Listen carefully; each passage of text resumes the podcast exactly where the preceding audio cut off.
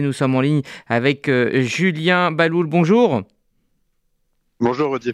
Vous êtes ancien euh, journaliste et ancien porte-parole réserviste de euh, Tsal. Merci d'être avec nous ce matin. Vous avez publié le 21 décembre dernier dans le Figaro une tribune dans laquelle vous vous indignez de l'accueil fait en France par certains élus à Salah Amouri. Pourquoi avoir publié cette tribune? En fait, moi, ce qui m'a vraiment choqué, c'est qu'il y a un débat, par exemple, en Israël, sur est-ce qu'il fallait ou non l'expulser, est-ce qu'il était légal ou non de l'expulser, est-ce que c'était bien ou pas pour, l'État d'Israël de l'expulser? Ça, c'est un débat que je peux entendre, c'est un débat, moi-même j'ai mon opinion, moi-même on peut en débattre, pas de souci.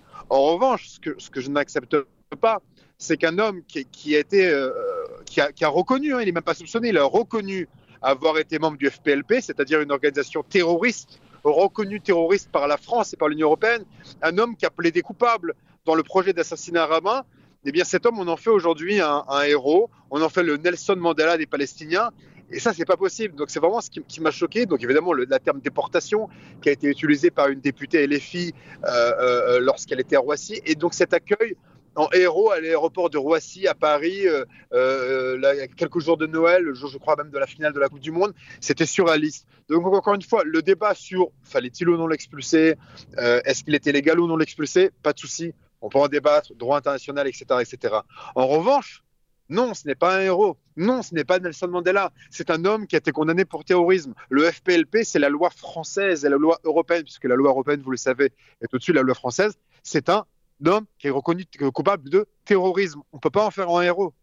Est-ce que vous voyez euh, là euh, une mauvaise foi ou un aveuglement ou une méconnaissance aussi euh, de la réalité des faits d'une certaine partie de la classe politique française, notamment à gauche et à l'extrême gauche? Il y a plusieurs choses. Le fait que, un, comme c'est un tribunal israélien qui l'a condamné, eh bien on n'y croit pas. Euh, c'est-à-dire que la classe politique euh, euh on, voit bien qu'il y a un travail qui est fait pour saper la crédibilité de l'État d'Israël. Lorsqu'on utilise le mot déportation, il y a un travail de sap derrière qui est fait pour inverser les rôles l'État d'Israël dans le rôle du nazi et Salah Hamouri dans le rôle du juif de Varsovie avec l'étoile jaune persécuté. Donc on le voit bien qu'il y a un travail de décrédibilisation qui est fait. Donc d'une part, lorsque il, n'y croit pas parce que c'est une condamnation israélienne.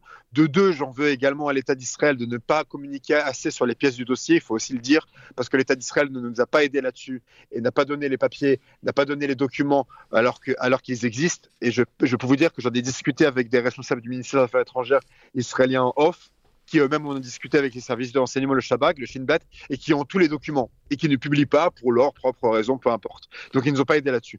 Donc il y a d'une part le fait que euh, l'État d'Israël est décrédibilisé, et d'autre part le fait que ça arrange leur narratif de défense de la cause palestinienne euh, coûte que coûte. Euh, pourquoi n'a-t-il pas, selon vous, le, droit d'être un porte-voix de la cause palestinienne en France? Mais parce que à partir du moment où on, a choisi la voie du terrorisme, c'est pas possible. Et c'est là que c'est là qu'il y a un grand danger, c'est qu'il vient, il parle français, donc il séduit facilement le public français puisqu'il parle, il parle pas dans une langue étrangère, il parle leur langue.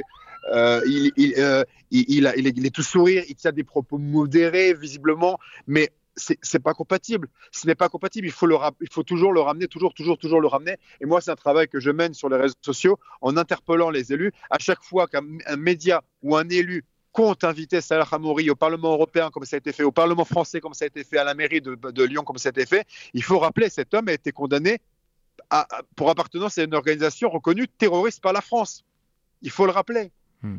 Merci. C'est comme accueillir, c'est pire que d'accueillir un fichier S euh, à Alger c'est effectivement le parallèle que vous avez fait euh, dans, votre euh, tribune. Merci euh, Julien Baloul de vous être exprimé ce matin et donc je rappelle hein, que selon nos informations tard hier soir, la décision de, reporter la réunion a été prise hein, face à cette polémique à une date évidemment non indiquée.